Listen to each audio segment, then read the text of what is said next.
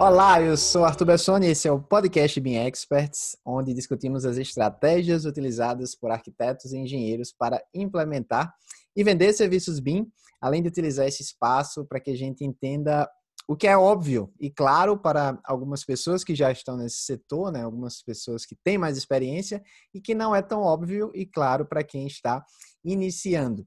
Então, hoje nós temos aqui uma profissional conosco que já está há algum tempo por aqui, né, nesse mundo aqui bem Experts, e eu estou falando da Mariana Macedo. Oi, Mari, tudo bem? Oi, tudo e com vocês? Tudo ótimo.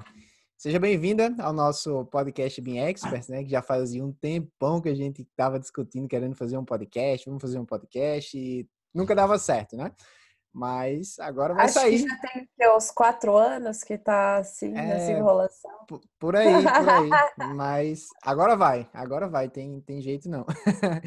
e nesse podcast a gente vai conhecer um pouco mais da trajetória da Mariana Macedo e a gente vai ver algumas pesquisas, alguns materiais relacionados com marketing, vendas, que eu acho que é um tema que a gente gosta, né, Mari? E está bem relacionado a isso que a gente está fazendo aqui, né? É trazendo esse conhecimento para dentro do que a gente fala sobre modelagem de informação e é um material, E é um material que precisa e falta bastante, eu acho. É, não tem, né? O pessoal não fala nisso. Não específico para o nosso, nosso segmento e que é um tema complexo, porque não é algo tão simples, um tema que todo mundo conhece, então é um tipo de marketing, um tipo de venda muito específico. Isso aí. Então, antes de falar disso, vamos é, conhecer um pouquinho mais a Marina Macedo, né? Eu já, já conheço, mas eu quero apresentar aí para os nossos ouvintes. Mari, quem é você? Fala assim, vamos começar. Qual é a sua formação não, acadêmica? Não, não, para, né? melhorou, melhorou. Quem sou eu é uma pergunta que eu falo que eu tenho uma dificuldade gigantesca em responder. O que eu faço é outra pergunta que eu também tenho uma dificuldade muito grande. Então, acho que qual é a minha formação acadêmica ficou mais fácil. É, eu sou engenheira civil. e eu tenho MBA em marketing estratégico, MBA em gestão de projetos e execução de obras. É, e acabei desenvolvendo é, a minha atuação profissional muito mais na parte de desenvolvimento de negócios, vendas e pré-venda. Ótimo, então acho que tem tudo a ver, né, para o que a gente vai falar aqui hoje. Você conhece não, não só essa parte do business relacionada a vendas e implementação, mas também a parte técnica envolvendo a engenharia, a arquitetura e a nossa indústria da construção, nossa querida indústria. E me diz, me diz aí um pouquinho mais, qual é, é a tua experiência profissional? Como é que, como é que tudo começou? Vamos, vamos fazer um story da, da Mariana. Eu acredito que tudo começa no estágio, né? Não sei, uhum. mas não sei vocês, mas é, a vida profissional eu acredito que começa no estágio. É, e quando eu fazia estágio, eu comecei na parte de projetos, eu passei por tudo que as pessoas podem imaginar. Eu fiz a parte de hidrossanitário, eu fiz é, elétrico, eu trabalhei em escritórios de arquitetura por bastante tempo. Eu fiquei também muito tempo em um escritório de engenharia estrutural, e daí, nesse escritório é, que eu trabalhei, na parte de estruturas, para quem trabalha com estrutura sabe que é onde estouram todos os problemas, porque é onde você pega as furações de, de hidráulica, de elétrica, é, onde você junta com a parte de qual o último arquivo da arquitetura e você tem que resolver todos aqueles problemas, né? É, e ali eu percebia que tinham muitos, muitas falhas. É, tinha projeto que tinha erro de eixo e era uma tristeza só. E eu comentava muito isso com o engenheiro que ele era responsável por mim. E ele falou assim, Mariana, se você acha que a parte de projeto de estruturas é caótica, eu sugiro muito que você faça um estágio em obra. E ele me estimulou a fazer esse estágio em obra. Então, eu fui, né? É, até tem uma passagem curiosa que depois eu a gente, num próximo momento a gente pode falar mais sobre, que na minha primeira entrevista para obra falaram que eu era muito bonita para trabalhar em obra, que eu tinha que procurar outro segmento de atuação. Mas na segunda entrevista, numa outra empresa, eu consegui então começar a trabalhar nesse, nessa área. E era uma empresa muito grande, é, que trabalha com Minha Casa Minha Vida. Quando eu cheguei no canteiro, eu queria chorar, sabe? Porque eu fiz muito projeto na parte de alvenaria estrutural. É, e quando eu cheguei nesse no canteiro, eu pensei, nossa, eu passava tanto tempo paginando, pensando em todos os erros, compatibilizando todos os projetos, pensando em todas as furações para chegar na obra e ver os e ver os pedreiros quebrando bloco de alvenaria estrutural e jogando grout, qualquer grout por cima, porque grout é bom, sabe? é, e é barato então, também, né? Não, era, era uma coisa surreal. Eu nunca tinha, eu nunca imaginei que era assim, sabe? E quando eu me deparei com essa cena, eu falei assim, putz, e na época eu tava fazendo meu TCC em, sustent, é, em sustentabilidade, sabe? Porque eu achava que sustentabilidade ia salvar o mundo. E daí, a hora que eu vi aquilo, assim, eu falei assim: meu Deus, se eu pensar num selo de sustentabilidade nesse caos, eu vou só colocar mais uma camada de complexidade num lugar que não tá nem dando conta do básico, sabe? Tem que ter alguma outra alternativa, tem que ter um jeito de fazer é, melhor e tal. E daí eu já trabalhei, já mexia com ferramentas BIM, só que daí eu falei assim, gente, tem que, tem que ser isso, só que tem que ser isso para valer, sabe? E daí que eu comecei a minha jornada de maneira muito mais envolvente com o BIM, porque antes eu dava aula em ATC, fazia uma coisa ali e aqui, mas eu achava que ah, era normal, sabe? Era uma coisa do dia a dia, era uma coisa que ah, era uma ferramenta, sabe? E daí depois que eu fui enxergar realmente vivendo canteiro, que era o único jeito da gente caminhar. Eu me formei e quando eu me formei o cenário era de crise, é, não tinha emprego, todas as construtoras estavam finalizando os projetos e não tinha contratação. Na verdade, estava tendo uma demissão em massa dos engenheiros. E eu ali, né? é, eu vou competir com uma pessoa que tem cinco anos de mercado, sete anos de mercado, pós-graduação, e eu tô saindo agora, é, sem experiência nenhuma, não tenho perspectiva, pelo menos era o que eu enxergava a princípio. E eu fiquei, assim, bem chateada, porque não é a expectativa que você tem. Fiquei é, procurando o, uma forma de eu atuar e principalmente com essa concepção que eu tinha de que tinha que ser alguma coisa diferente do que já estava sendo feito.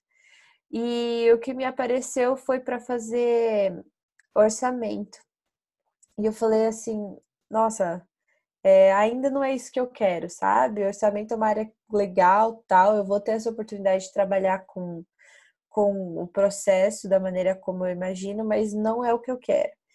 E eu não achava que eu, eu não achava isso que eu estava procurando até que um dia pelo LinkedIn um CEO da Suécia me mandou uma mensagem e perguntando como é que estava o cenário de BIM no país e tudo mais. E no, no, primeiro momento, assim, eu até pensei que era scam, né? Eu achei que era golpe, eu pensei que podia ser um nigeriano, né, Arthur?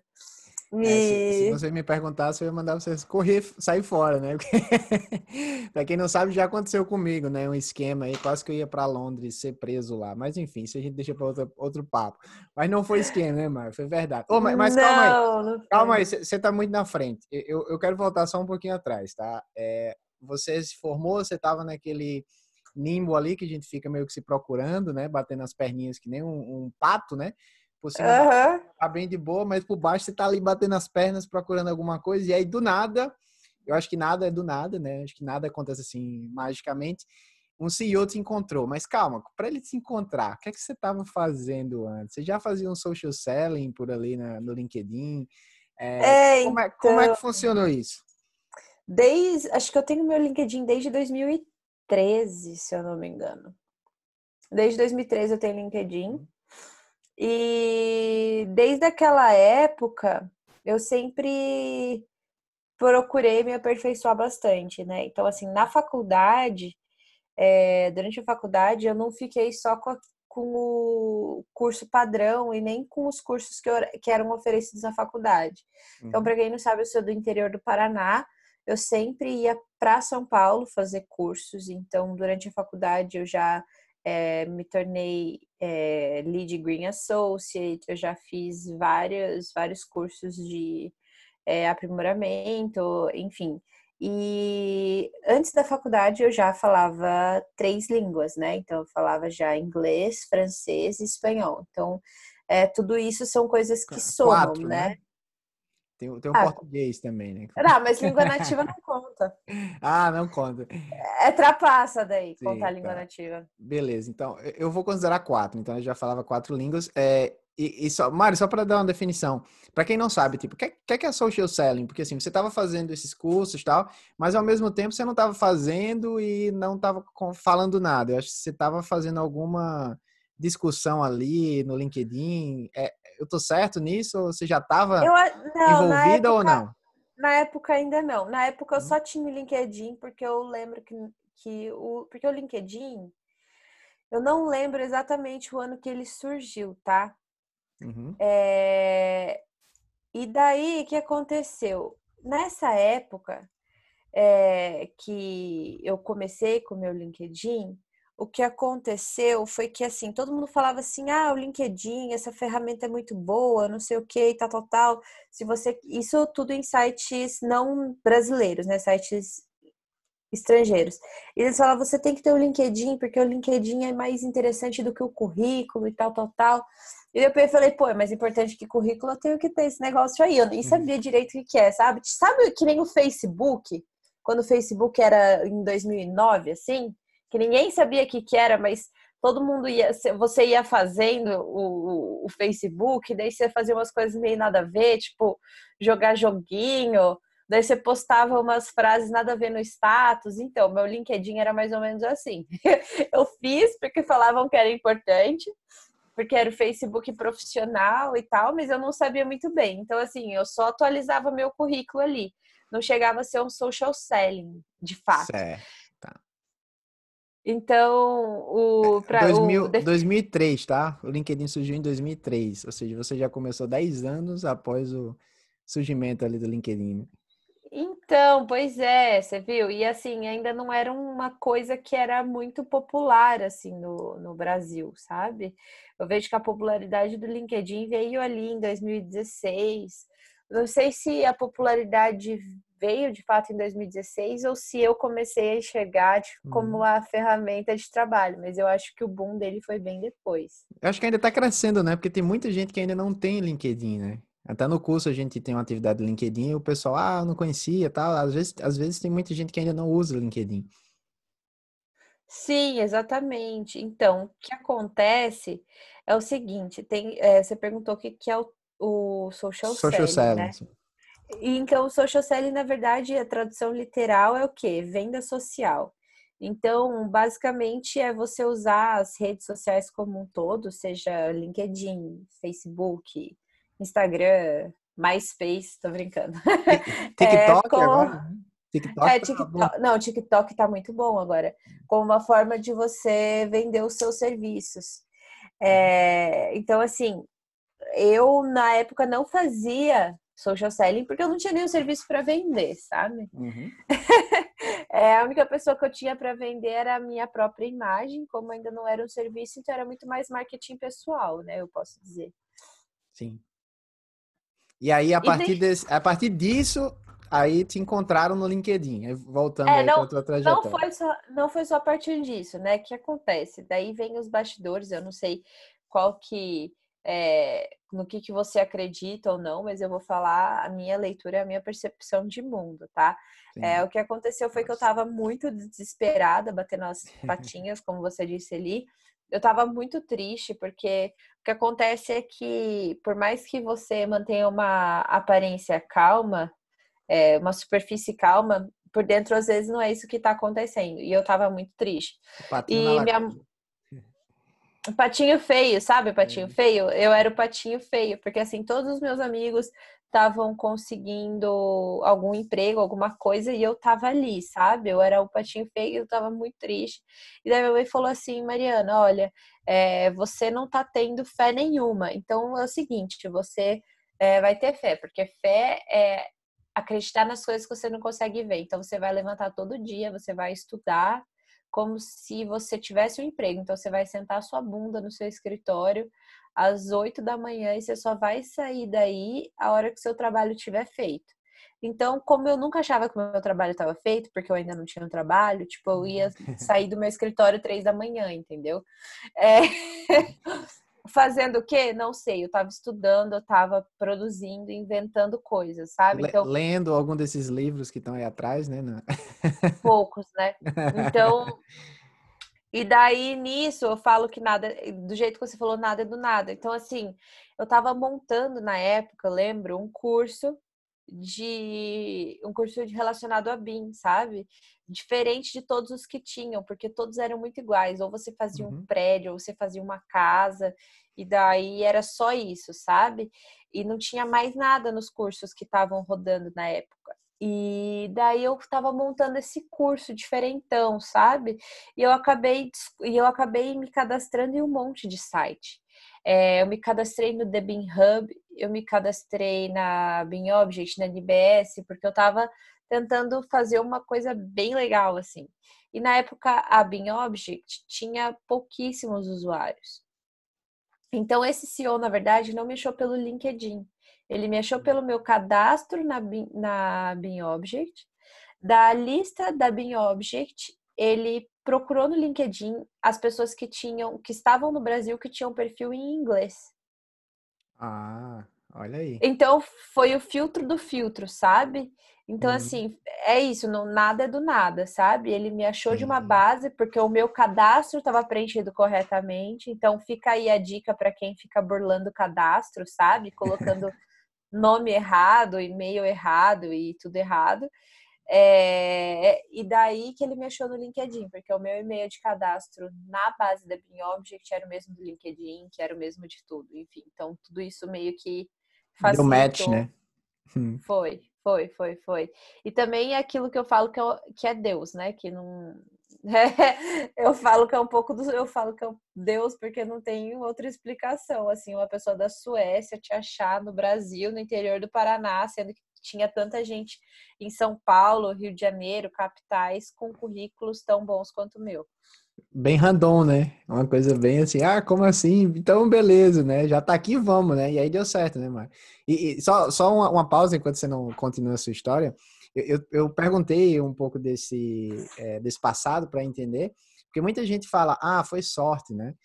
É, e eu, eu gosto da definição que sorte é quando a oportunidade e preparação se encontram. E, de fato, você estava ali se preparando, como você falou. A sua mãe disse, vai, Marina, senta ali a bunda na cadeira e vai se preparar. E você estava se preparando e aí veio uma oportunidade e aí você subiu em cima. Como a gente fala, cavalo selado só passa uma vez, né? Tem gente que fala isso, não sei na, pois região é. de vocês. Então passou fala, um cavalo fala. ali, você tava já pronta com as botas, com a roupa, vamos lá, subiu em cima e foi, né? E aí às vezes então, o pessoal não... fala, é sorte, né? Então não necessariamente, né? Tem que rever aí essa definição de sorte. É, é o que eu falei, né? Todo mundo olha na superfície, acha que tá calmo, tudo calmo, sabe? Só que não é bem isso que às vezes está acontecendo ali por baixo, né? É, as patinhas estão do, do, pato, tá com tudo ali nadando, né? Mas você só vê ele pleno, né, em cima da é água. O tal do, é o tal do olho do furacão, né? Você acha uhum. que tá tudo bem, tá tudo calmo, quando de repente vem a tempestade, sabe? então não é bem assim. Mas é, foi isso, sabe? Foi uma somatória de fatores aí uhum. que combinados culminaram nisso. É, e daí eu falando com, com o CEO, ele perguntou como é que estava o panorama de BIM no Brasil. E assim, quando eu fui falar com ele, eu não fui falar com ele esperando nada, sabe? Eu fui uhum. justamente com o intuito de ajudar, porque eu nunca imaginei que fosse possível ele estar tá me procurando por uma oportunidade como a que eu tive. É, e daí ele falou assim: Poxa, é, tá assim, que legal tal. Você pode me ajudar com algumas coisas? Eu falei, claro. Ele falou: Olha, eu estava precisando traduzir algumas coisas. E ele me mandou um, monte de documento para fazer tradução. É, eu, nesse momento que eu tava, eu peguei e falei, não, beleza. E assim, como a gente tava em fuso horário diferente, ele me mandava para fazer a tradução. Se eu não me engano, ele estava na Califórnia na época. Ele me mandava para eu fazer a tradução, sei lá, de manhã ou de noite, não lembro. E daí, basicamente, era assim: quando ele começava o dia dele, de novo, a tradução já estava pronta. Então, ele achava que eu praticamente não dormi, só que na verdade era só o fuso horário que, tipo, era diferente, entendeu? Então ele falava assim, nossa, você é muito rápida e tal.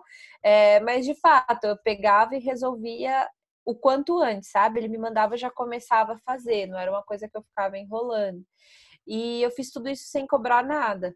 Então tem muita gente que deve pensar, né? Ah, pô, quanto que você cobrou para fazer a tradução? Nada, eu simplesmente fazia com o intuito de ajudar e eu não imaginava que ele estava, é, na verdade, me testando para uma para um próximo passo, sabe? E daí nisso a gente foi fazendo várias reuniões, então foram várias reuniões ao longo de dois meses que a gente foi tendo.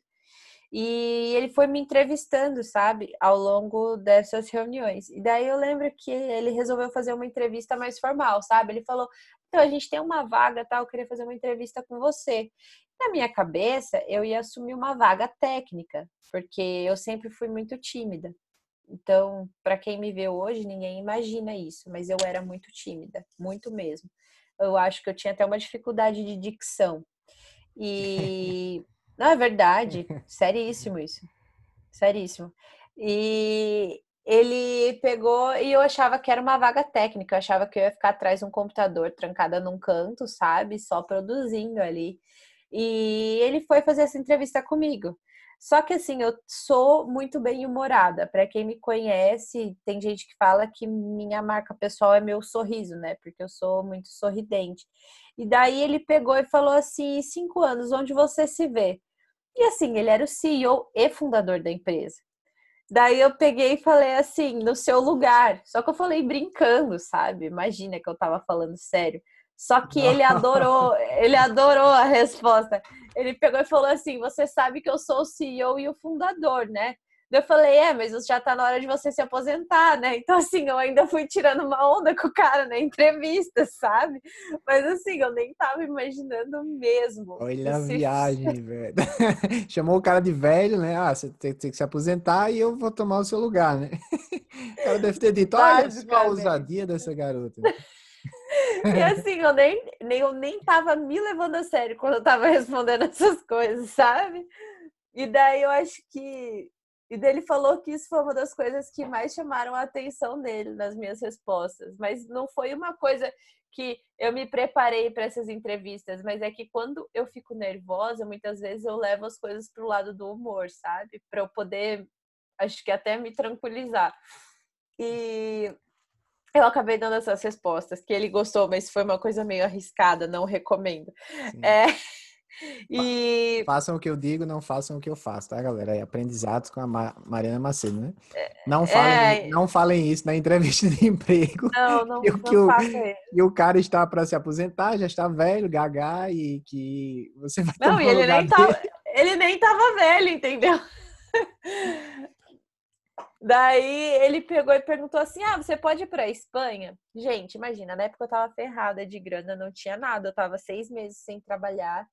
É, o Arthur sabe que eu adoro comprar sapato, então. então eu virei pro meu pai e falei assim: pai, negócio é o seguinte. Porque nessa hora você tem que procurar patrocínios. É, Pai, negócio é o seguinte: me fizeram uma oferta de emprego assim, assim, assim, a empresa é assim, assim, assado, e eu tenho que ir para Espanha. Daí meu pai falou assim: Mariana, você tem certeza que essa empresa existe mesmo? Foi a primeira pergunta que, que meu pai fez. Eu falei: não, pai, existe, eu sou cadastrada e tal, não sei o quê. Daí ele falou assim: não, mas você tem certeza que esse cara é o CEO dessa empresa mesmo? Você tem certeza que não é golpe e tal? Eu falei: não, tenho certeza. Ele falou: então tá, então, é, então vamos, né? Daí meu pai me, me permitiu ir para Espanha, né? Me, me patrocinou e acabou que deu tudo. Daí eu cheguei lá de novo, eu ainda não sabia que não era para um cargo técnico. Para mim, eu ainda achava que eu ia ficar atrás de um computador. E eu cheguei lá na Espanha tal, é, para fazer a reunião, para descobrir o que finalmente eu ia fazer. E deles pegaram e falaram assim: Olha, tá vendo o Brasil? Eu falei: Tô. Ele falou: Então, é seu. Tipo, tá vendo o Brasil? Tô, é seu. Esse aqui é o número que você tem que atingir. E daí eu fiquei parada, estática, assim esperando alguém falar, é brincadeira, ou é. esperando. Pegadinha do malandro, né? O Serginho sair atrás da porta e dizer. Pode botar é... Ou esperando eu acordar desse sonho, ou alguém falar assim, ó, oh, e esse aqui vai ser seu diretor, sabe? Tipo, para uhum. você ter uma terceirização de responsabilidade, não ser só sua. E daí eles falaram assim: esse aqui é o número. Na hora que isso aconteceu, eu fiquei tão assustada que eu não tive nem a reação de perguntar como.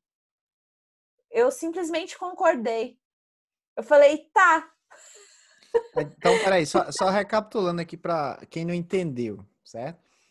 É, você chamou o cara de velho, é, que ia ficar no lugar dele, ele te chamou para a Espanha, chegou na Espanha ele falou: olha, é o seguinte, é, o Brasil inteiro está sob a sua responsabilidade. Você vai tomar conta da Beam Object no Brasil. Então, você e a sua equipe de zero pessoas, só você mesmo, eram responsáveis por bater. E seu e cachorro. minha mãe. Você, seu cachorro e sua mãe eram responsáveis por bater as metas da Beam Object no Brasil inteiro. Num país pequeno, assim, né? Eu acho um que país achava... pequeno. Ele, ele, já tinha vindo no Brasil, acho que ele achou que era tipo a Espanha, né? Ah, ó, você vai pegar a Espanha aqui de boa. Não, é Brasil, cara, é quase a Europa inteira, assim. Então, tipo, ficou o Brasil inteiro nas tuas mãos. Foi isso. Foi isso. Foi isso. E na hora eu fiquei sem reação, eu aceitei. Na, por dentro eu tava quase surtando, né? Não tinha nem como fazer piada. Eu fiquei parada assim, ok. E agora? eu nunca tinha vendido nada. Não, assim, mentira, eu já tinha vendido. Eu tenho um histórico de venda, mas depois eu conto isso. É, só que eu descobri isso depois, tá? E eu nunca tinha vendido nada, assim, sabe? Minha experiência profissional até então, como vocês puderam ver, foi dentro de escritório. Eu tive uhum. uma passagem por obra, mas assim, eu não, não me imaginava vendendo depois de formada, sabe? Uhum. E eu falei, nossa, e agora? Eu tenho um total de equipe de três pessoas. Eu falo que minha mãe e meu cachorro são fundamentais, assim, no sentido de que minha mãe, ela me deu todo o apoio na parte de me ajudar com, com questão é, a gerir a minha vida, sabe? Porque se eu não tivesse todo esse apoio, eu não ia aguentar é, a pressão de lidar com tudo que eu estava lidando. E o meu cachorro, porque ele é meu estagiário, né? Eu brinco que ele fica aqui no escritório comigo o dia inteiro. É, mas eu cheguei então aqui no Brasil e eles me passaram uma, uma lista de pessoas que já tinham entrado em contato com, com a empresa. E assim, eu não sabia como mandar um, um e-mail de prospecção de cliente, eu não sabia como fazer uma ligação é, para prospecção. E a empresa não tinha nenhum contato no Brasil.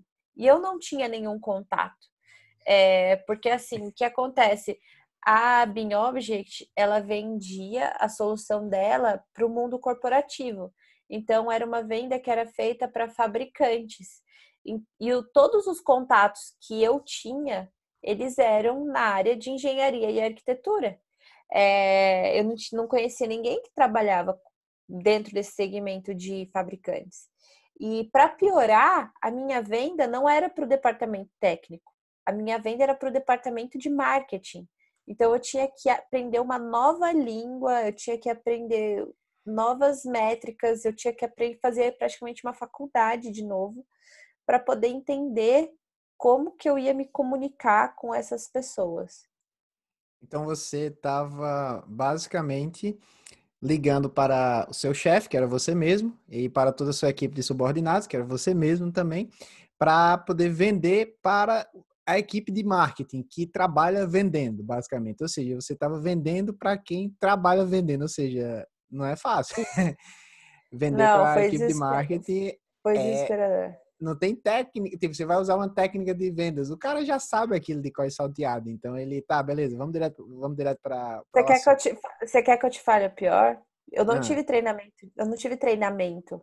Sim. Porque tem muita gente. É, o que acontece é que em empresas estruturadas, quando você entra para uma área de vendas ou para uma área comercial ou para uma área de marketing, eles fazem o que o que chama de onboarding, né? Então eles te chamam, te explicam a cultura da empresa, eles é, te treinam em como que é o processo de vendas dele, eles eles te explicam, sabe? Eles te dão um banho de cultura, eles cuidam de você, sabe? Ah, vem aqui, a gente vai cuidar de você, é muito mais amigável.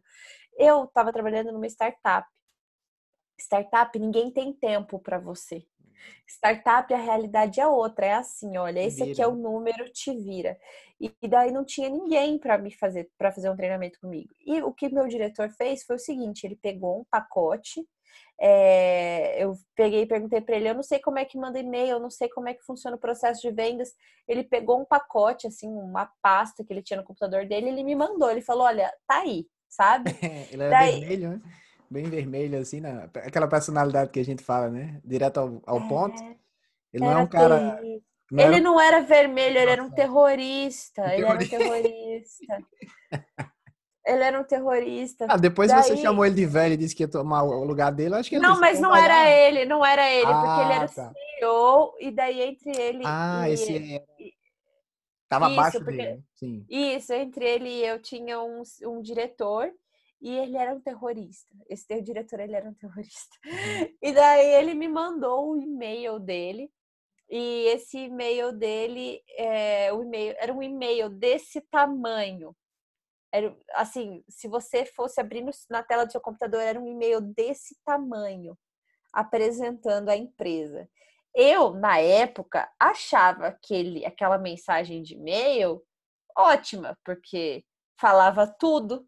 Então eu falava assim, não, isso aqui deve funcionar, né? Tá falando tudo não vou nem precisar fazer a reunião, vai ser só mandar isso que já vai ser maravilhoso. Vamos ligar de volta na hora, porque quem que não vai querer uma coisa dessas?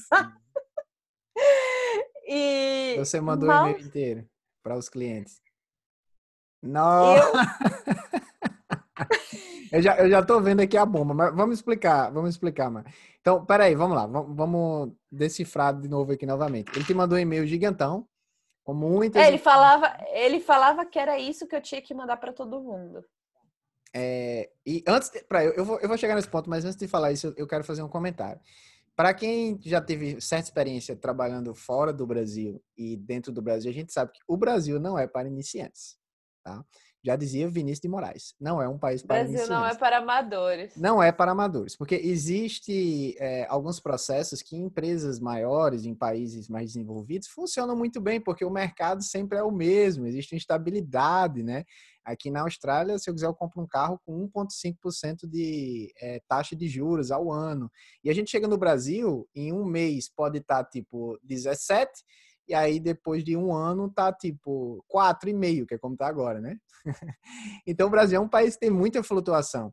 Além de ser um país gigantesco, então toda a logística do, do país também é difícil. Então vamos lá, Mari, você ficou responsável por assumir um país como o Brasil, que é gigante, tem uma variabilidade muito grande, é um país enorme, tem uma base de clientes ali que, que cada um é personalizado, não dá para você pegar um e-mail e mandar para todo mundo.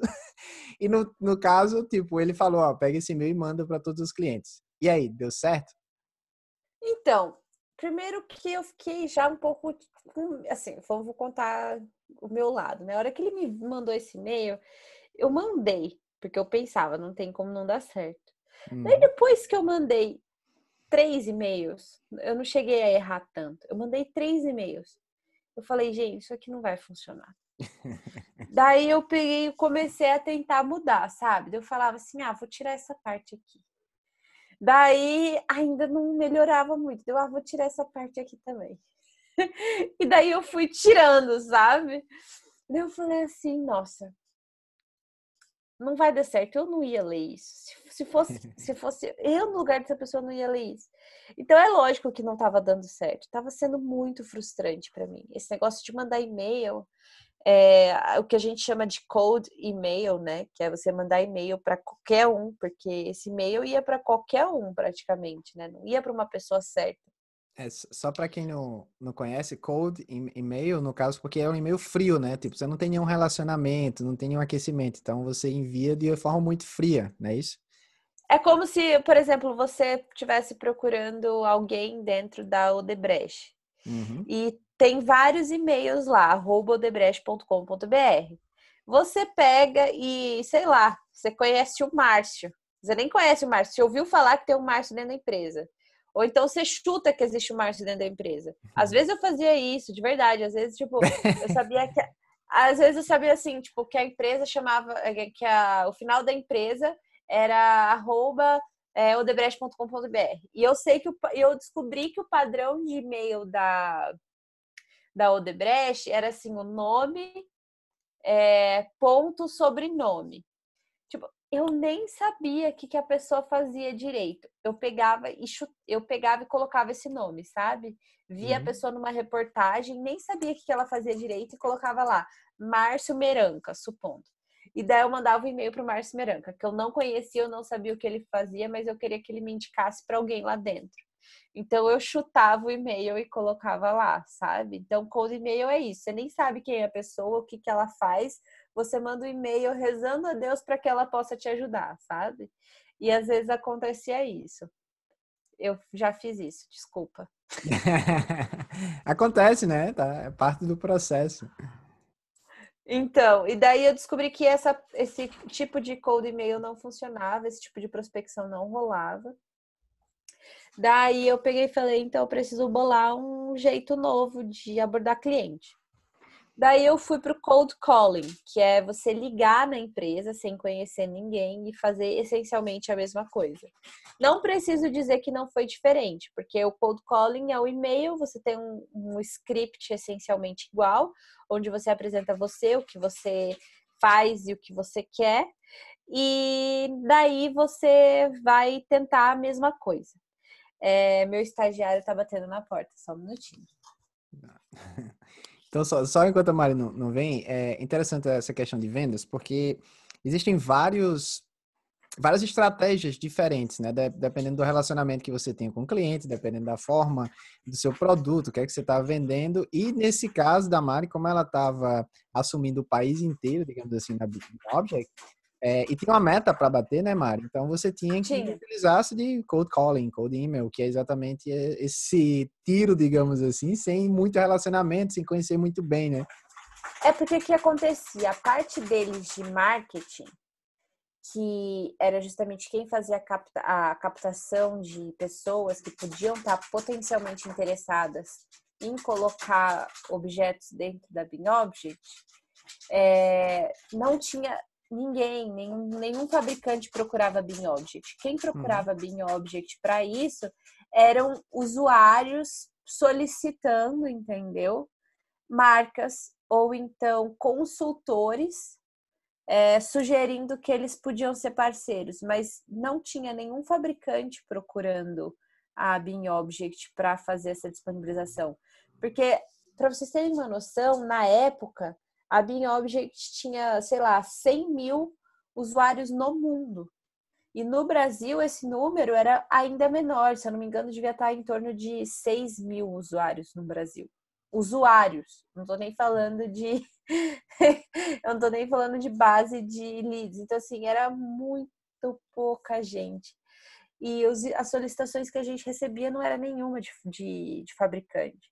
Então tinha. Mari, só para contextualizar para quem não conhece a Beam Object, ela é uma empresa que ela fala um aí sobre a Beam Object. Eu ia falar, mas você trabalhava lá, né? Então você pode falar melhor. De forma bem, bem simples. O que é que ela a faz? A Beam Object, ela tem os objetos BIM de fabricantes lá dentro.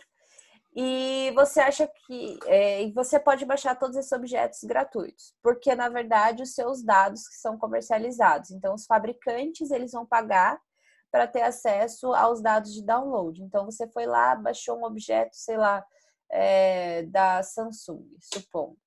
É, você baixou uma televisão. É, você baixou essa televisão, a Samsung ela está pagando para ter os dados de quem baixa os produtos dela. Então, ela vai ter acesso a um sistema de, é, de BI, que a gente fala, né? Que é Business Intelligence. E daí, nesse sistema, ela vai conseguir ver todos os arquitetos, todos os engenheiros que baixaram os objetos, de onde são esses arquitetos, de onde são esses engenheiros, onde eles trabalham e por aí vai. É, então, nosso objetivo, como quem pagava eram os fabricantes, era justamente trazer mais fabricantes para a base. Tá, e eles pagam para ter a, a família, digamos, bibliotecas de SketchUp, de Revit, de ArchiCAD dentro da plataforma, porque é vantagem para os fabricantes, né? Ter aí os, digamos, os designers, arquitetos, já colocando o produto deles dentro é, das, dos projetos que estão sendo desenvolvidos. Então, eles ganham muito com isso, na verdade, né? Os é, próprios fabricantes. O principal ponto de venda, na verdade, é a parte de inteligência, porque eles conseguem saber quais produtos têm mais interesse, além é, de uhum. colocar já a especificação dentro do projeto, é às vezes fazer teste de mercado mesmo. Então, assim, é bem legal. É, só que é difícil você apresentar isso para um fabricante que não conhece o mercado.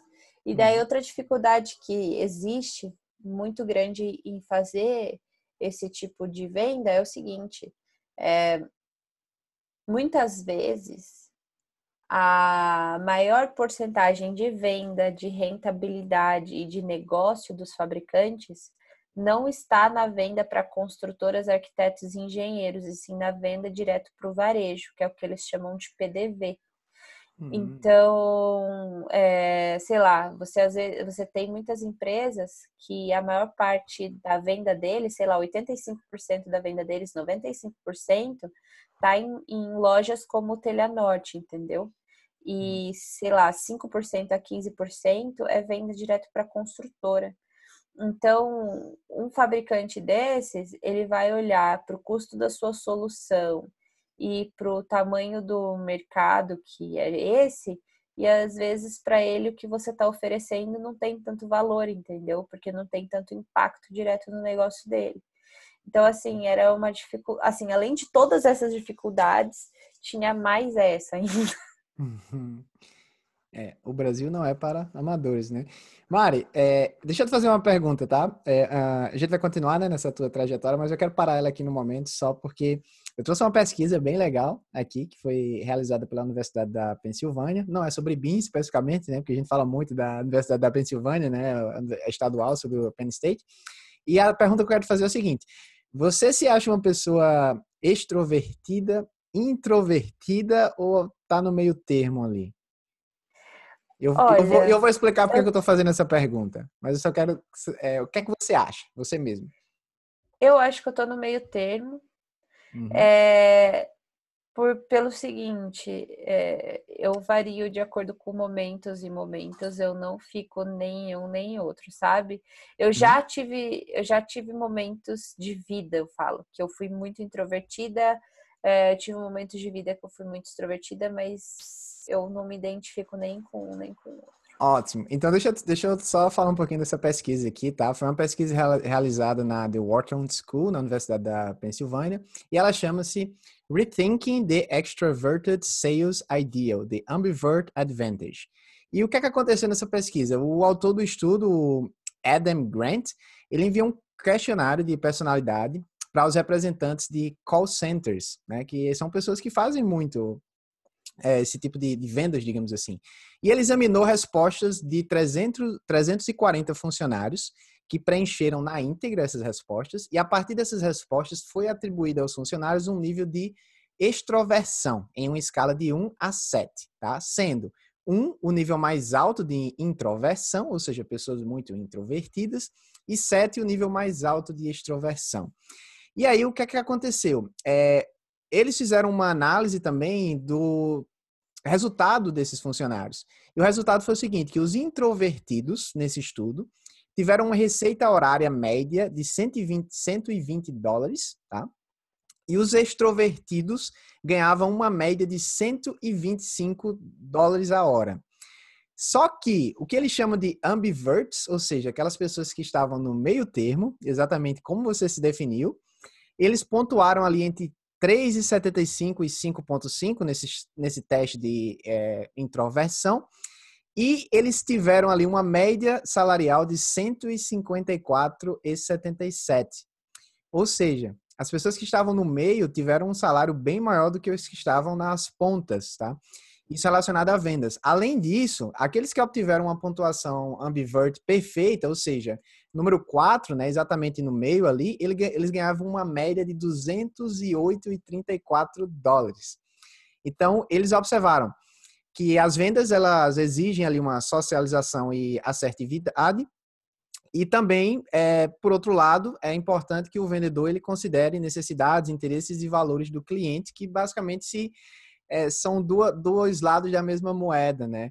Então, o que é que acontecia? As pessoas que eram ambiverts, como eles chamam, que tinham ali momentos de introversão e extroversão, eles tinham mais vantagem, porque eles ali tinham exatamente a habilidade suficiente de procurar as perspectivas e conseguir chamar a atenção por parte do cliente. Então, eu trouxe essa pesquisa que eu achei muito interessante, e você meio que se definiu exatamente ali nessa, nessa classificação, né, de ambivert, que é uma pessoa que tem mais é, resultados. E eu queria te fazer outra pergunta com relação a, isso. É, vendas é para todo mundo ou você tem que nascer com um dom para isso? Tá? Você já não, que é falou, né? Mundo. Você já falou eu que já que é começou é para todo zero, mundo. Né? Eu não nasci, eu falo que assim, eu, não, eu nunca achei que eu nasci para isso, sabe? Eu falei que eu tinha uhum. uma dificuldade de dicção. Além de eu ter uma dificuldade de dicção, para quem não sabe, quando eu tinha que fazer essas ligações, é, eu suava e tremia inteira. Eu uhum. odiava falar no telefone com qualquer pessoa. É, então era terrível, terrível. E eu acho que é, pela minha experiência de vida, mas não só pela minha experiência de vida, como que eu vejo de é, até falando aqui muitos alunos do Bina Implantação à Venda, é, vender é uma é uma coisa que é humana, é natural das pessoas. O que você tem que fazer é treinar, sabe? Que é aquilo que falam que sucesso é treinável. É, é isso. Eu acho que você vende o tempo todo. É, quando você está escrevendo um e-mail, você está vendendo. Quando você está mandando uma mensagem de WhatsApp. Essencialmente, sempre que você está tentando convencer alguém, fazer alguma coisa ou te dar alguma coisa que você precisa, é, você está fazendo uma venda, sabe? É, mesmo que você não queira, mesmo que você não perceba, você está vendendo. Então, quando às vezes você está ali no Instagram postando uma foto sua, você está vendendo a sua imagem. E se você não sabe que você está fazendo isso, às vezes você está vendendo errado, que é pior do que o que é o pior de tudo, sabe? Então, é isso. Você está indo contra o social selling, né? Na verdade, você está fazendo é. uma coisa negativa para você. E aí eu falo isso porque quando a gente conversa muito com os alunos, que é quem a gente tem um contato mais próximo, muita gente fala, ah, venda não é para mim, ou tipo, ah, eu não nasci para isso, ah, eu não sou bom nisso tal. E às vezes é por conta de uma experiência que ele teve no passado e não foi bem sucedido, porque venda, na maioria dos casos, você não é bem sucedido, né? Você tem bem mais nãos do que sim. E às vezes você cria ali uma janela killer, né? Dizendo, ah, isso não é legal para mim porque eu tentei uma vez e não consegui. Eu vejo que às vezes nem é isso, sabe? Hum. É, eu vejo que é, é um. As, tem muitas pessoas, elas nem chegam ao não para achar que elas não nasceram para isso. Tem gente que nem chega a tentar, sabe? Uhum. É um bloqueio que vem muito antes de concepções que a pessoa tem que são erradas. É, então a pessoa achar que é, vendedor é aquela pessoa que empurra qualquer coisa a qualquer custo, ou então achar que uh, um vendedor ele tem que ficar empurrando, sabe? Ligando, enchendo o saco, ah. tipo telemarketing, sabe? Aquele pessoal que liga tentando vender uma coisa para você toda semana, cartão sabe? de crédito, né? Ah, o senhor tem um limite de tanto, é, um cartão de crédito. É, não, cara, não quero isso, né? É que nem essa semana me ligaram falando que eu fui contemplada com o dispositivo da Sky e que no final do mês chega a fatura. Eu falei, pô, isso não é ser contemplada com nada, né? ser contemplada com conta, não quero. É, então, assim, é, as pessoas têm essa, esse, essa visão de vendedor que está totalmente distorcida. E por elas não quererem ter essa associação com esse, esse tipo de profissão, elas acabam se distanciando da venda. quando na verdade um vendedor não é isso, sabe? Um vendedor bem sucedido e verdadeiro não é isso. E eu falo que quando você é um vendedor de fato bem sucedido, você tem um compromisso muito grande com a verdade, sabe? É, e não, não é nada disso que as pessoas enxergam. É realmente saber servir. Você tem que saber servir as pessoas.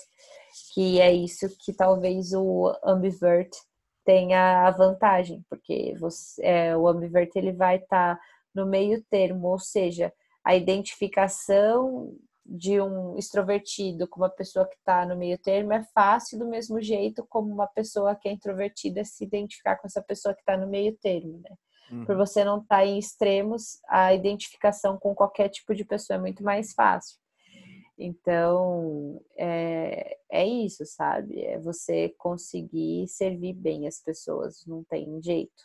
E às vezes, é, eu tinha essa percepção no, no início também, que vendedor para mim era aquele carinha da CIA, né? Não sei se você já foi na. Você vai na CIA, no shopping, então o pessoal logo na porta, assim, ah, cartão CIA, você já tem cartão CIA? Eu ficava na cara, não, eu não quero esse cartão. E eu sempre falava que eu tinha cartão CIA, até que um dia eles perguntaram para qual era a cor do meu cartão. Eu disse, nossa, que ousadia, tô querendo saber a cor para ver se realmente eu tenho, né? Eu não sabia a cor do cartão. Aí eu dei um de doido e passei direto. Então, esse tipo de venda é um tipo meio que venda assim, a todo custo, né? Ah, vai lá e, tipo, fecha a meta que você tem. E, na verdade, como você falou, não é o tipo de venda que geralmente traz mais resultados. E eu tenho outra pesquisa até falando sobre isso aqui, mas eu vou deixar ela para já já. E só um comentário, Mário, sobre o que você falou. É, você falou uma coisa muito legal sobre, tipo, a, a venda, de você ter um cuidado sobre o relacionamento, né? E eu assisti um podcast, um, uma, ouvi né, um podcast do Jordan Belfort, que foi um vendedor monstro, né? O cara vendeu muito, foi até preso, né? Tem até aquele filme é, dele que é o. Como é o nome do Vende essa caneta para mim, o Lobo é, de Wall Street. O, o Lobo de Wall Street, exatamente. E nesse podcast ele falava é, que a venda é como uma obrigação moral. Ele falou assim: imagina você tá numa rua e você vê uma pessoa com sangue saindo pelo nariz dela você falaria, né? Dizer, olha, tá, tá saindo sangue e tal. Tipo, é uma obrigação moral você fazer aquilo, desde que seja uma coisa que você acredite que seja benéfico para ambos os lados. Porque não adianta você vender algo que não faça o bem para os dois lados da, daquilo. Então, eu acho muito interessante essa visão de a venda como uma obrigação moral quando você acredita muito no produto que você está vendendo quando você acredita que aquilo pode fazer uma transformação. Então você vai fazer o possível para realmente facilitar na mente daquela pessoa que ela é, faça aquela aquisição, não sei, porque aquilo vai trazer algo benéfico para ela. Você tem uma visão parecida ou o Jordan Belfort? É por isso é por isso que eu falo que é o compromisso com a verdade, sabe? Uhum. Você tem que ter isso, você tem que transmitir e sempre falar a verdade. Então, assim, é só oferecer se você realmente acha que aquilo faz sentido para outra pessoa, é, porque senão o que vai acontecer é que você vai prejudicar um relacionamento com uma pessoa Sim. e você vai prejudicar a sua marca, porque às vezes a sua marca pode ficar associada com algo de baixa qualidade, mas não é que é de baixa qualidade, é que simplesmente não tinha um fit com aquela pessoa e você, é, por querer fechar aquilo a qualquer custo, você impôs uma situação ruim para aquela outra pessoa e aquela outra pessoa acabou fazendo uma associação também é, maléfica com, a, com o seu serviço, com a sua marca, que seja. É, e isso vem justamente de um mindset finito. É, tem um livro que chama The Infinite Game, do Simon Sinek, que vale muito a pena. É, e ele fala sobre esses dois tipos de mindset. Você tem o mindset finito, que é o que rege ainda muitas, muitos relacionamentos e o mundo hoje, e você tem o mindset infinito. Então, o mindset infinito é aquele que você quer fechar a qualquer custo, custe o que custar, você quer chegar na meta, você passa por cima de quem for para você atingir aquilo.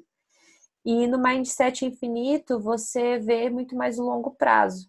Então, você enxerga um horizonte muito maior e você busca esse horizonte maior. E daí, por você buscar esse horizonte maior, os seus ganhos acabam sendo muito melhores. E isso é até um pouco do que a gente tem na indústria hoje, sabe? Uhum. É, a gente tem muita gente querendo se beneficiar é, em um projeto. Então, ah, não, eu não vou fazer, eu não vou fazer a correção dessa informação, dessa solicitação de informação nesse projeto porque eu não estou recebendo para isso. Ah, você que está errado, eu que estou certo. É, eu, você que vai mudar, enfim, querer apontar pessoas que estão, é, enfim, querendo apontar erros ao invés de trabalhar de uma maneira colaborativa, sabe? Uhum. É, e às vezes isso custa o projeto como um todo, uma atitude como essa ao invés da pessoa enxergar o longo prazo, sabe? Tipo, ah, não, pode ser que a gente volte a trabalhar, se eu não corrigir, eu vou estar prejudicando as pessoas que vão mudar para esse empreendimento, por aí vai. Então, muitas vezes, é, a gente tem que mudar para esse mindset infinito, ou seja, é, quando você for fazer uma venda, você pensar que, pô, pode ser que essa pessoa ela não vai comprar agora de mim, mas às vezes eu vou sair dessa empresa que eu tô, eu vou mudar o meu ramo de atuação e dali quatro, cinco anos eu vou encontrar com essa pessoa, ela vai lembrar que eu fui sincera com ela e ela vai ter uma associação positiva e ela vai escutar o que eu tenho a dizer. Ao uhum. invés dela pensar em você como aquela pessoa sacana que fez ela comprar uma coisa que ela nem ia usar, sabe? É, então é sim uma obrigação moral, eu acredito, e por isso que eu falo que a base de tudo, quando você vai fazer, é a verdade. Até porque se você não, não trabalhar dessa forma, você pode até vender hoje. Mas depois de mídias sociais, depois de velocidade de informação, é fácil você ser desmascarado, digamos assim, né? Quando você faz alguma coisa errada. Então, não, não, não se paga, digamos assim. Você pode ganhar uma venda hoje, mas você perde milhares de vendas para frente. Então, não faz sentido, né? Eu acho que a gente realmente tem que ter sempre essa honestidade e fazer como o Jordan Belfort fala, ter essa obrigação moral de só realmente é, vender ali algo que seja realmente benéfico para os dois lados. E aí, quando você acredita nisso, você, cara, vai com tudo, né? Por exemplo, na BeObject, você, você tinha ali dados que você sabia quanto a empresa iria se beneficiar por um valor, assim, digamos, baixo às vezes. Só que às vezes a empresa ela não entende esse benefício. Então você vai usar todos os métodos que for necessário para você, para você tentar mostrar aqueles benefícios e fazer o bem para aquela empresa também. Tô certo? Faz Sem dúvida. Faz, total. Que legal. Então, só voltando ali para. Voltando no tempo agora, de novo, para aquela tua trajetória. Então, você Nossa. começou a trabalhar para a BeamObject, né? Foi. E eu estava ali ainda na fase de testar ligações. Sim. Acho que a gente precisa de uns oito podcasts, né? Pra gente fazer, pra gente fazer todo o, o, o, fluxo de venda, né? Pra gente falar sobre tudo.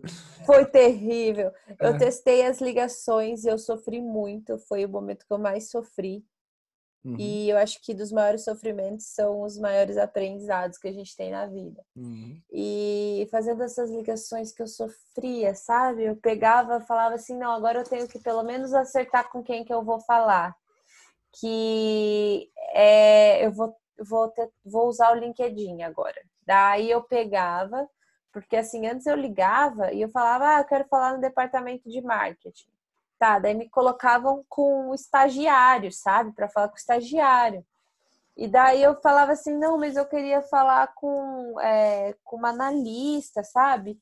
Para tentar chegar num cargo, sabe? Um pouco melhor, assim é, de mais tomada de decisão.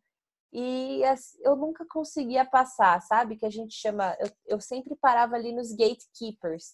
A gente fala que tem os guardiões da, do, do, portão, da porta, que são aquelas pessoas que não vão deixar a sua ligação entrar para incomodar um diretor, hum. sabe? Então eu sempre parava ali, eu falava assim, não, eu tenho que pelo menos, sabe, chegar no nível de gerência, porque o ticket da Bin Object, o ticket de venda médio, era muito alto. Ah, é, primeiro, ah, que era pra, em euros. Só uma, só uma informação para o pessoal iniciante em venda, quando a gente fala de ticket, a gente está falando do valor ali médio de uma transação, né, do, de um produto. Por exemplo, o ticket médio de um carro popular, sei lá, é 38 mil, não sei quanto é mais, mas assim, só para ter uma ideia, né? É a média é, que tipo, você paga na você compra. Você tá trabalhando na loja de calça jeans, o ticket médio da calça jeans é assim, 129,90, 49,90, hum. entendeu? Sim. Então, o ticket da BioObject era muito alto, porque era em euros. Uhum. Então, euros, na época o euro tava, sei lá, 4,20, é, 4,50.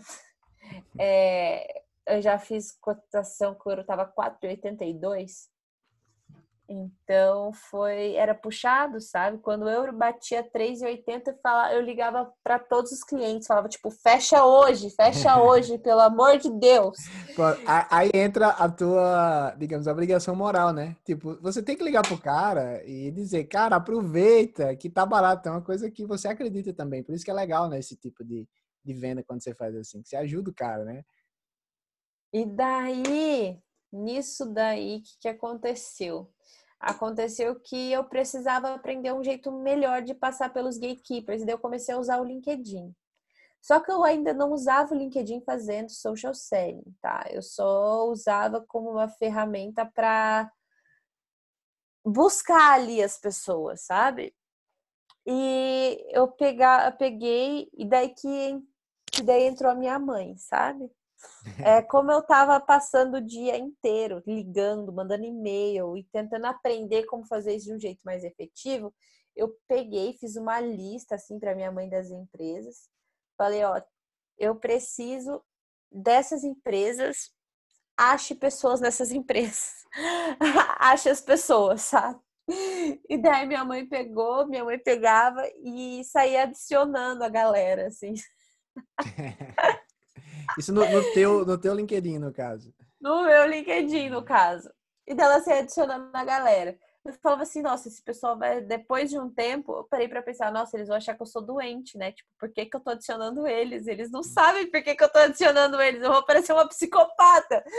Daí eu peguei e bolei um textinho, sabe? Oi, tudo bem? Meu nome é Mariana, tal, tal, tal. Daí eu, um textinho curto. E daí o que aconteceu foi que esses textinhos, em paralelo, eu estava fazendo as ligações. Nas ligações que eu fazia, eu ainda não estava tendo resposta, por mais que eu já indicasse o nome de uma pessoa lá dentro. Só que os textinhos curtinhos que eu mandava, falando: Oi, tudo bem? Meu nome é Mariana, eu trabalho na Bean Object, a Bean Object faz isso, isso, isso, tipo, em uma frase curtinha. E eu, é, e eu estou, e é um prazer me conectar com você, tipo, tava tendo muito mais resposta. Tava tendo mais resposta, inclusive um diretor me marcou uma reunião comigo, um diretor da Tigre. Eu falei assim, meu Deus, meu Deus, o que, que é isso que eu descobri? Que coisa maravilhosa que é essa? Essa mensagem está funcionando, eu não estou tendo que ficar ligando para um monte de gente que eu não conheço. Agora eu só vou usar o LinkedIn. Só vou usar o LinkedIn.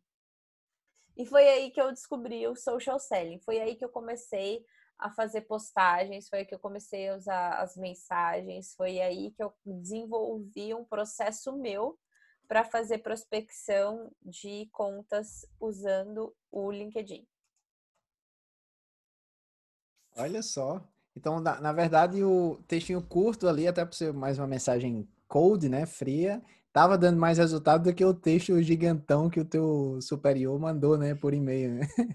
Então, hoje eu vejo uma coisa que eu fiz, que eu também vou falar para vocês, não façam. Porque foi assim, é, eu comecei a ter muito resultado e eu comecei a ter muito resultado também na parte de vendas. E assim, todo. E daí eles pegaram, né, os meus, uh, os meus resultados, porque a gente trabalhava com CRM, CRM chama Customer, Customer Relationship Management. E é um sistema onde você insere todos os dados de todas as pessoas que você está falando e tudo que você está fazendo, tá? É, então, alguns exemplos de sistemas que fazem isso é o Salesforce, o Pipe Run, tem vários. É, e a gente usava na época o Salesforce. Então eu entrava lá no Salesforce, eu colocava, ah, eu falei com fulano de tal da Tigre, eu mandei e-mail para fulano de tal da Jacuzzi, eu liguei para não sei quem da Porto Belo, e eu ia adicionando lá as minhas interações.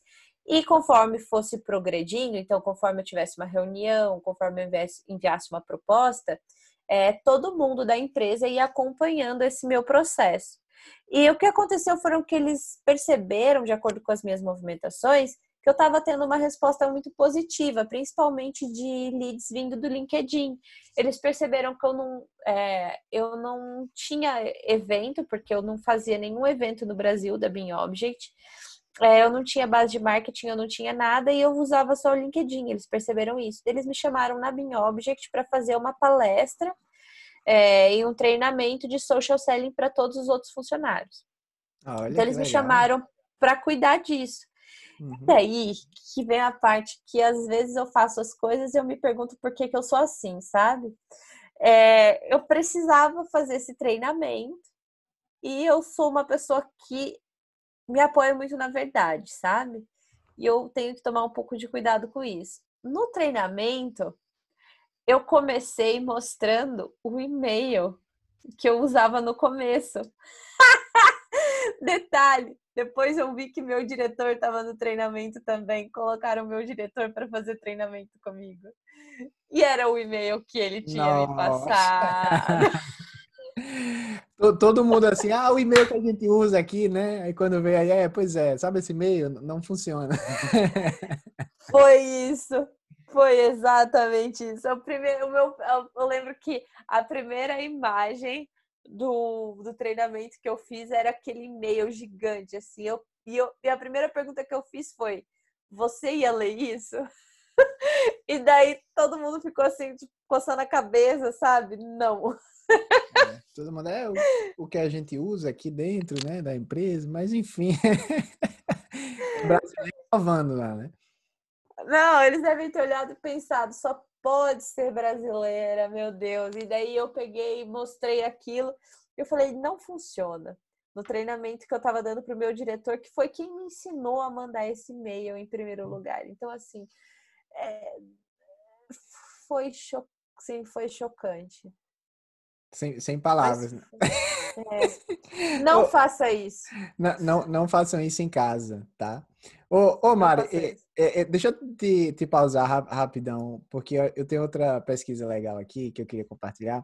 E essa pesquisa chama-se é, Drivers of Sales Performance no Journal of the Academy of Marketing Science, que foi publicado pelo William Verbeck, Bart Dist e Ernst. Eu não sei falar o nome dessa galera, mas enfim, eu posso colocar aqui a, a fonte para quem quiser. Que é que eles fizeram, tá? eles examinaram uma ampla faixa de, de pesquisa publicada de 1982 até 2008 para análise e relatório dos dados de vendas e analisaram ali o efeito de cerca de 20 indicadores de desempenho, ou seja, o que é que realmente estava sendo positivo nesses vendedores de diversos mercados e o que é que não estava sendo positivo. E aí eles filtraram os indicadores ali que tiveram mais resultado significativo no sucesso de vendas. E olha o que é que eles descobriram. Sabe qual foi o primeiro indicador? Foi o conhecimento relacionado a vendas. Ou seja, de acordo com a análise, tem um conjunto eu de... Posso, eu posso falar o que, que eu acho que foi o resultado da pesquisa? Na verdade, eu acho que não tenho quase certeza. Tá, fala. Você já viu essa pesquisa? Não, tanto que eu não sei o nome de metade dessas pessoas que estão aí, mas a minha Sim. previsão é a seguinte: que as pessoas que tinham mais treinamento em vendas, elas tiveram menor performance do que aqueles que eram mais iniciantes. Basicamente, de certa forma. Mas eu vou deixa é? eu chegar lá. Tem, tem, tem, uma, tem, uma, certa relação, certo? Eu acho que teve spoilers aqui, mas vamos lá. É... Não teve, não teve, Não, não teve. O, o, primeiro, o primeiro item, né, de mais é, o indicador né, de mais sucesso foi conhecimento relacionado a vendas. Ele falou o seguinte: ter conhecimento de vendas teve um resultado significativo, tá? É, simplesmente é sobre a capacidade de um vendedor de avaliar a situação de vendas e poder facilmente ali é, fazer uma flexibilidade para adaptar aquela venda específica com as técnicas que ele foi desenvolvendo ao longo da sua trajetória. Que foi bem isso que você falou, né? Tipo, o cara te mandou um negócio gigantesco, e aí você, através de várias é, análises, você foi tendo ali uma certa flexibilidade, entendendo um pouco mais sobre vendas, aprendendo algumas coisas que funcionaram no nosso mercado. E aí você facilmente adaptou. Então, o conhecimento relacionado a vendas específico foi o primeiro fator. O segundo fator foi o, o grau de adaptabilidade, ou seja, o vendedor faz sempre o mesmo discurso, não. Os vendedores que eles tinham ali um discurso específico para cada cliente, ou seja, aquela personalização que a gente vê muito no inbound marketing, né? É, foi o segundo ponto ali de mais, é, mais resultados. O terceiro ponto foi ambiguidade da função, ou seja, esse foi o único dos fatores é, negativos, olha só, no desempenho de vendas. Quando os vendedores não sabem o que devem fazer, eles compreensivelmente têm um desempenho muito pior. Então, foi um, um dado é, que ficou em terceiro lugar dos mais é, relevantes, só que ele foi relevante para baixo, ou seja, quando você tem uma ambiguidade da sua função, você tem um resultado muito inferior a quando você tem uma clareza certa do que você tem que fazer. Então, talvez, aí eu quero te perguntar agora, considerando esses três, quando você Vamos começou, lá. você tinha uma ambiguidade da sua função muito grande, né? Você chegou ali Muita. com tudo na tua mão e você, ah, meu Deus, o que é que eu tenho que fazer aqui? Calma. Muita. E isso foi negativo para você, como as pesquisas de 1982 a 2008 apontam? Não. Não, foi negativo ter ambiguidade na função? Não. Não, você. Não. Calma, acho que a gente não, não se entendeu. Não é... foi negativa a ambiguidade. Foi positivo no teu caso? Foi. Por quê? Acho que por não saber o que fazer, eu tive a possibilidade de testar várias coisas, sabe? Uhum. Testar o que funciona, o que não funciona. Então, assim, eu variei do marketing para vendas e eu pude testar. Eu tive um laboratório, sabe? Um laboratório muito grande para poder ver o que funcionava ou não. É, talvez se eu tivesse uma ambiguidade menor, teria, eu teria o que a gente chama de ramp up mais rápido. Hum, Porque a gente tem a gente tem o ramp up, né? Que é o tempo que você que um vendedor tem para ele conseguir engrenar, sabe? É, o meu ramp up foi de seis meses. É, é talvez meu ramp up teria sido menor, entendeu? É, mas eu acho que foi super positiva essa ambiguidade no meu caso, é, tanto a nível de aprendizado quanto a nível de resultado. Legal, entendi. Eu tenho até outra pesquisa aqui, eu não vou falar, completamente, mas eu só vou fazer o link com isso que você falou, que eu acho que é bem importante. Mas deixa eu só terminar aqui essa, essa lógica, tá? Então, os cinco pontos, que eu falei dos cinco, só falei três, né? O primeiro foi o conhecimento relacionado a vendas, ou seja, quanto mais conhecimento técnico você tem é, sobre aquilo, melhor. O que prova que vendas pode ser para qualquer pessoa, é algo que você aprende, né? Como a Marina falou, é algo treinável, foi treinável que você mencionou essa palavra, né? é que você ali treina e você evolui, não é algo que você nasce com isso, não é dom, tá? Tem pessoas que têm uma certa cognição natural para isso, mas é algo que, é, que você aprende. O segundo foi esse grau de adaptabilidade, o terceiro foi essa ambiguidade da função, só que nesse caso foi negativo, no da Mari foi positivo. O quarto, Mari, é aptidão cognitiva, ou seja, quão bem o vendedor pode pensar, usar palavras e entender números. E nesse caso, é necessário, mas não foi o fator mais essencial para o sucesso.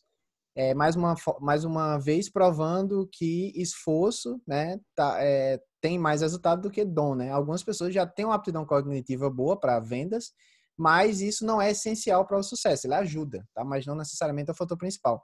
E por último, o quinto ponto dessa pesquisa que eles encontraram foi o engajamento no trabalho. Então, não é surpre surpreendente que os vendedores que se dedicam ao trabalho é, com mais paixão pelo negócio, eles têm um desempenho muito melhor. Então, se você é só vendedor, foi contratado para uma função, você não acredita, você não gosta daquilo, você não está engajado, logicamente você não vai ter muito relacionamento é, e não vai ter ali um resultado final. Então, só revisando, tá? Esses cinco pontos aqui que eles falaram. Número um, é, conhecimento relacionado a vendas. Dois, grau de adaptabilidade. Três, ambiguidade da função. Quatro, aptidão cognitiva. E cinco, engajamento no trabalho. E agora eu queria chegar nessa, nessa parte da outra pesquisa que eu te falei, que foi uma pesquisa feita pela Cox School of Business. E essa pesquisa chama-se The Influence of Goal Orientation of Self-Regulation Tactics on Sales Performance. O que é que eles é, encontraram? Eu vou faz, falar de forma bem resumida. Eles é, avaliaram ali é, os vendedores de distribuidores de suprimentos médicos, tá? E durante uma reunião trimestral, a equipe de vendas preencheu um questionário que perguntou sobre as orientações e objetivos e táticas de autorregulação. Então, os pesquisadores compararam as respostas com o desempenho desses vendedores ao final do trimestre e eles testaram também o desempenho dos vendedores em três principais táticas de autorregulação, que foi o estabelecimento de metas, esforço próprio e o planejamento. E olha o que, é que eles descobriram, Mário. Surpreendentemente, o foco nas metas de desempenho não estava positivamente relacionado ao desempenho das vendas e autorregulação. No entanto, aqueles que se concentraram nos objetivos de aprendizagem tiveram um desempenho muito melhor. Em outras palavras, aqueles que se dedicaram ao crescimento de seus talentos superaram o que as, os que apenas queriam criar grandes números. Parece que é bem similar com o que você fez, né? Então você começou ali na Bean Object, meio que o patinho nadando, né? De, ah, meu Deus, o que é que eu faço? Estou com o país inteiro na minha mão para cuidar, eu tenho que gerar receita. Só que, na verdade, talvez, de acordo com essa pesquisa, né? Aí eu vou deixar você fazer seus comentários. Talvez o que tenha feito o sucesso é exatamente a tua habilidade de desenvolver novas habilidades e buscar ali conseguir esse resultado e não necessariamente é, a tua busca por atingir aquele número. Faz, sentido isso? No teu caso foi assim? Tu faz acha? certo sentido, eu não sei. Eu sou uma pessoa que eu sou muito direcionada a, a resultados também, por isso que uhum. para mim é difícil definir, sabe? Uhum. É, mas faz certo sentido, lógico. Eu acho que tudo que você tem como objetivo ser melhor, sabe? Você vai acabar sendo um alto performer.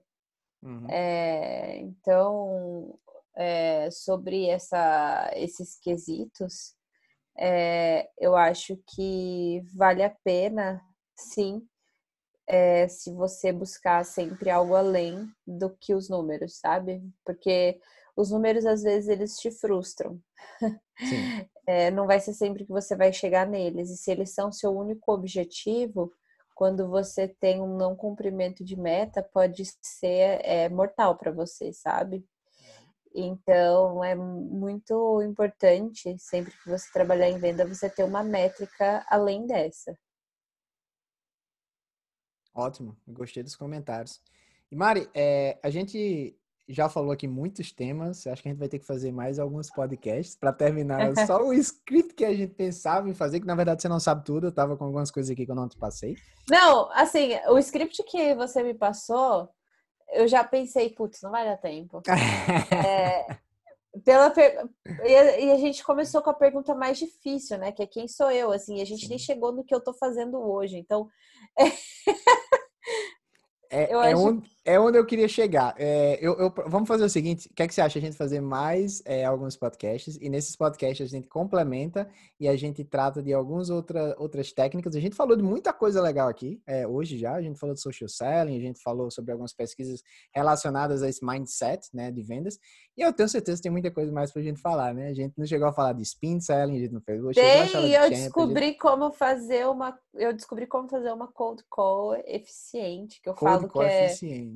Eu descobri que é uma cold, eu chamo de cold call 2.0, sabe? Cold call 2.0. Podemos falar no próximo episódio? Cold Call 2.0? É, Ó, já, deixa, já deixa aí na, na, na agenda da galera. Então, vamos fazer um pulo aí só para a parte final. Como é que tá a Mariana Macedo hoje? O que é que a Mariana Macedo faz hoje? Não, não pergunta o que eu faço, gente. Fala o que eu não faço. Tá tão o, difícil. Onde é, que você, onde é que você está trabalhando? Qual é, o que é que você vem fazendo tá, vamos hoje? Lá. Onde é que você está ensinando? Vamos ser mais específico. Então, vamos assim. Hoje eu tô na Frasile Ferrone, é, uhum. é, na parte de pré-vendas, tá? É, então, eu faço classificação de leads e, além de fazer a classificação de leads, eu faço uma parte de outbound é, na base que a gente já tem. É, uhum. isso eu faço é, uma parte do meu dia, das duas às seis.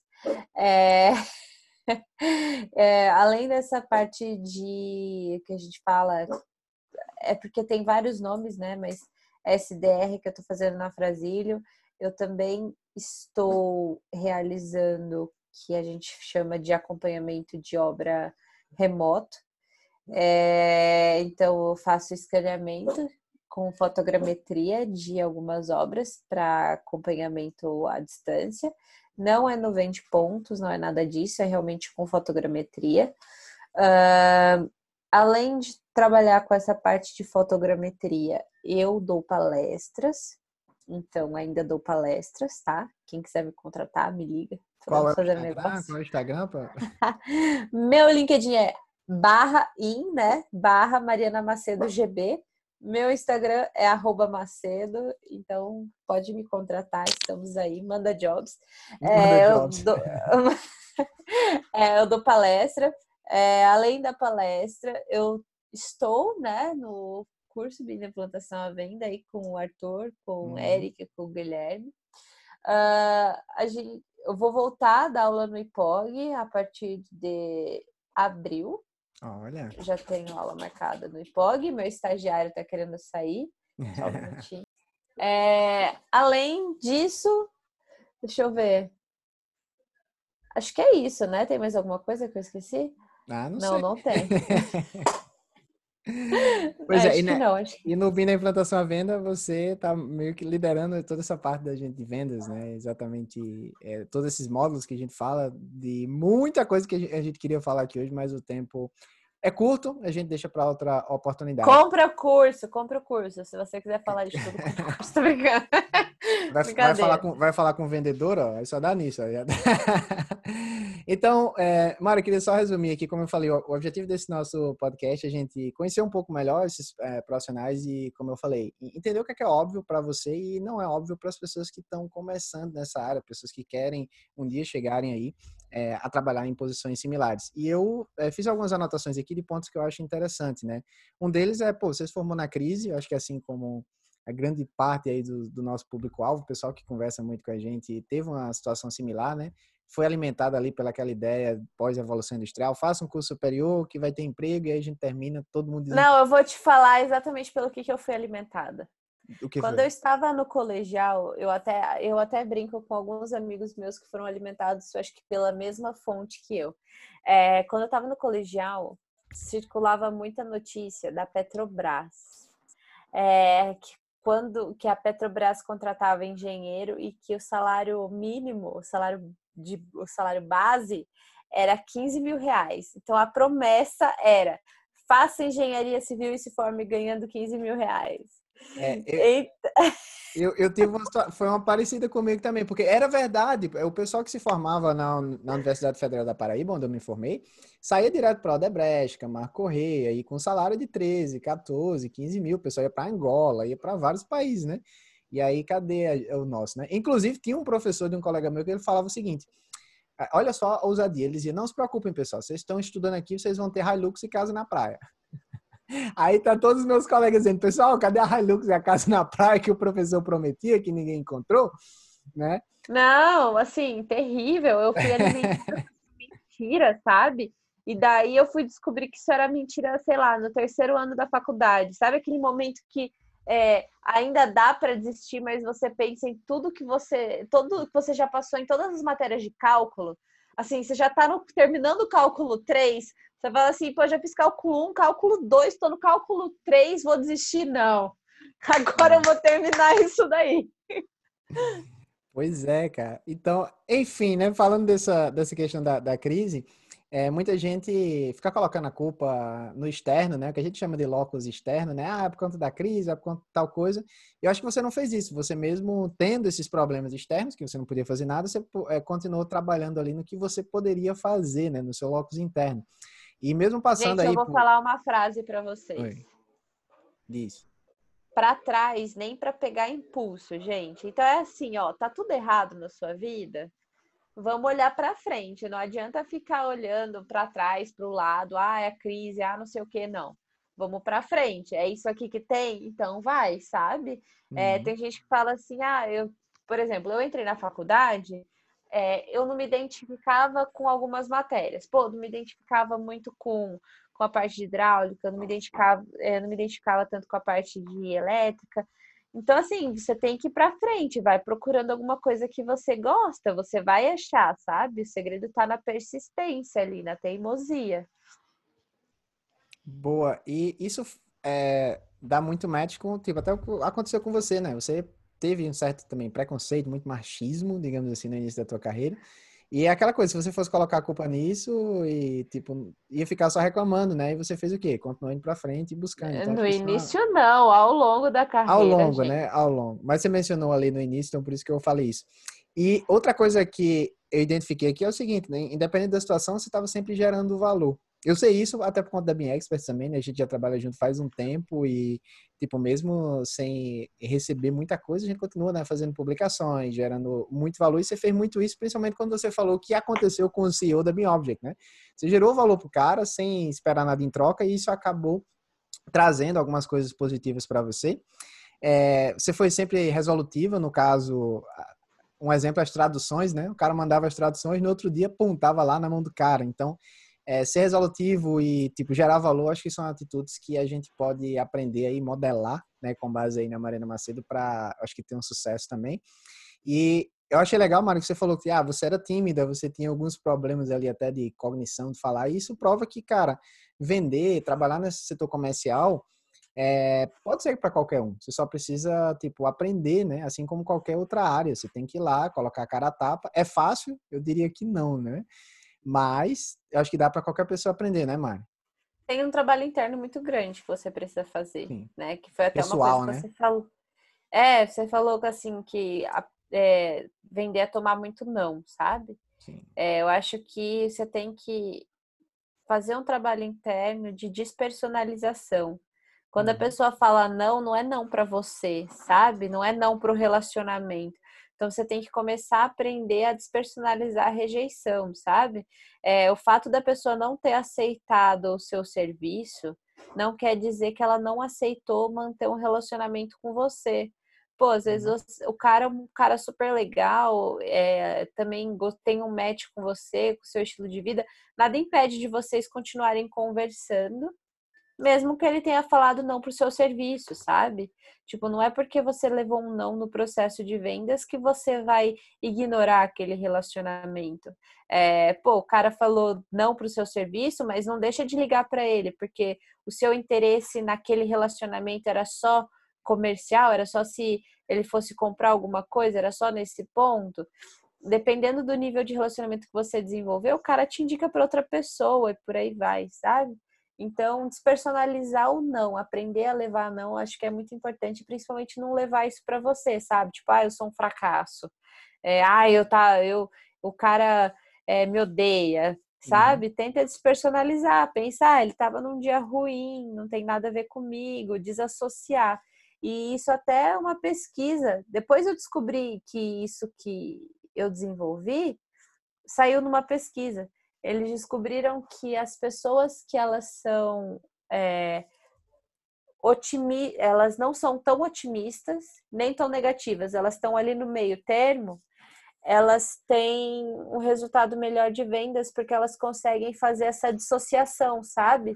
Elas conseguem hum. pensar assim: ah, a venda não funcionou porque o cara estava num dia ruim, não tem a ver comigo, sabe? Uhum. Mas ele não é tão, ele não é nem tão negativo e nem tão positivo. Então não é que ele pensa assim, ah, não, vai dar certo de qualquer jeito. Não, a pessoa simplesmente despersonaliza ali, sabe? Então, uma pesquisa super legal que fizeram que comprovou isso que eu já fazia, sabe?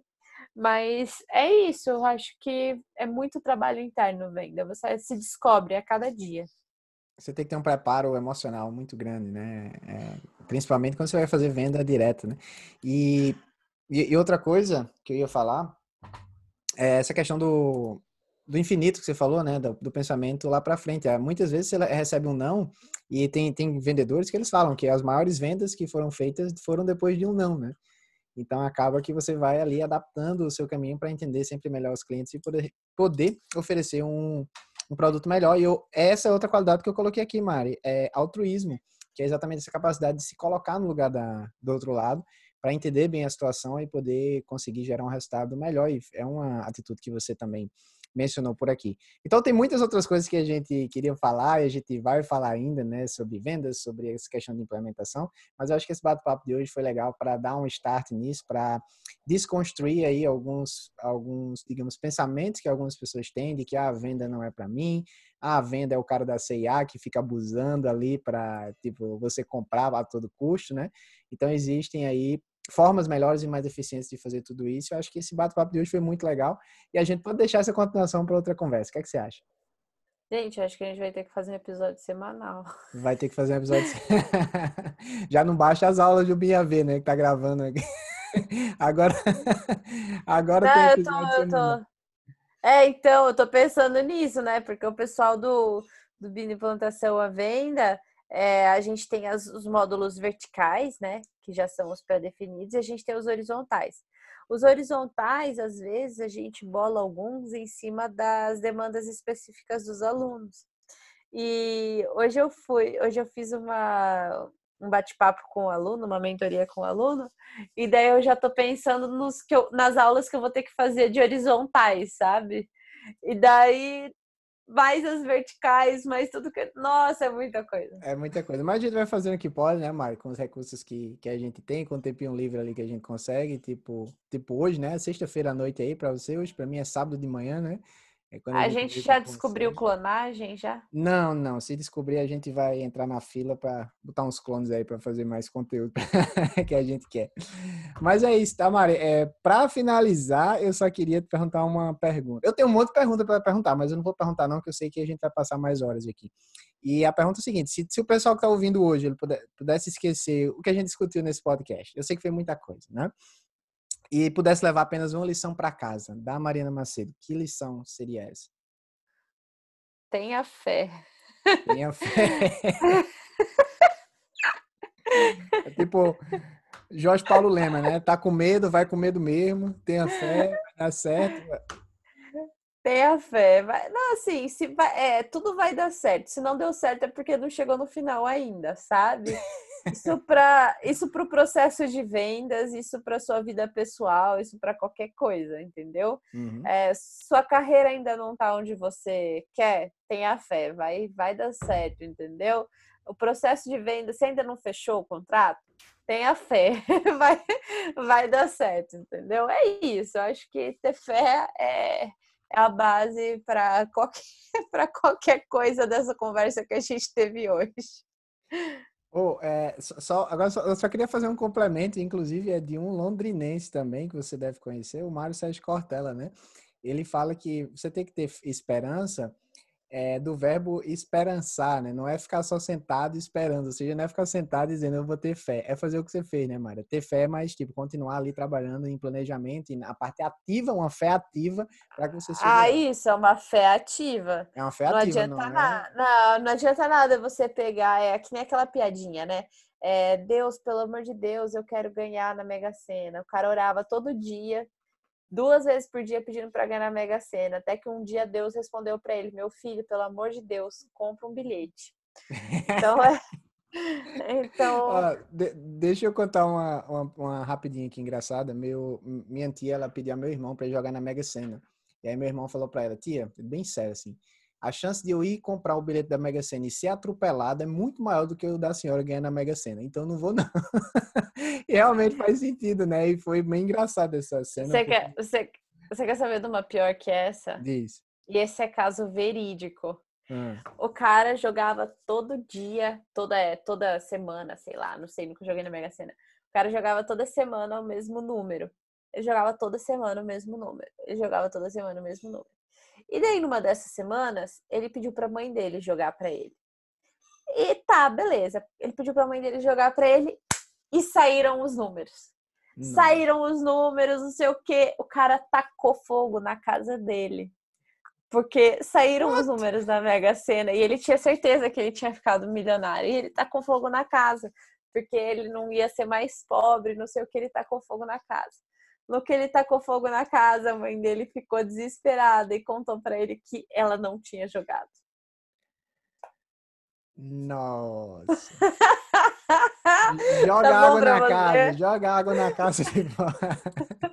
então tá ficou, bom pra você. Ele ficou sem Mega Sena e sem a casa. Nossa, coitado desse cara. Então terminamos esse podcast com a triste notícia do cara que ficou sem a casa dele.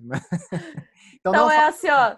Nunca jogue, nunca taque fogo na sua casa. Não taque fogo na sua casa e tenha uma esperança ativa, como fala o Mário Sérgio Cortella, né? Tenha fé. Ou melhor, ou melhor, não é não taque fogo na sua casa. Nunca peça para alguém fazer algo para você. Faça você mesmo. Faça você mesmo. A não ser que você esteja com uma carga de trabalho muito grande e não seja uma mega cena, né? Então tá, Mário, muito obrigado pela sua participação. A gente vai ter mais outros bate-papos por aqui. E a gente encerra mais um podcast Bem Experts. Quer deixar mais alguma mensagem final? Me adiciona. Adiciona. adiciona. Qual, é, qual é o LinkedIn, Mário? Fala de novo aí. Barra IN, barra Mariana Macedo, G de gato, B de bola. E o Insta é arroba Macedo com H, M-A-H, cedo. Cedo. E para quem não segue ainda, arroba né? Segue a gente lá também. E a gente se vê em próximos episódios. Muito obrigado. Valeu!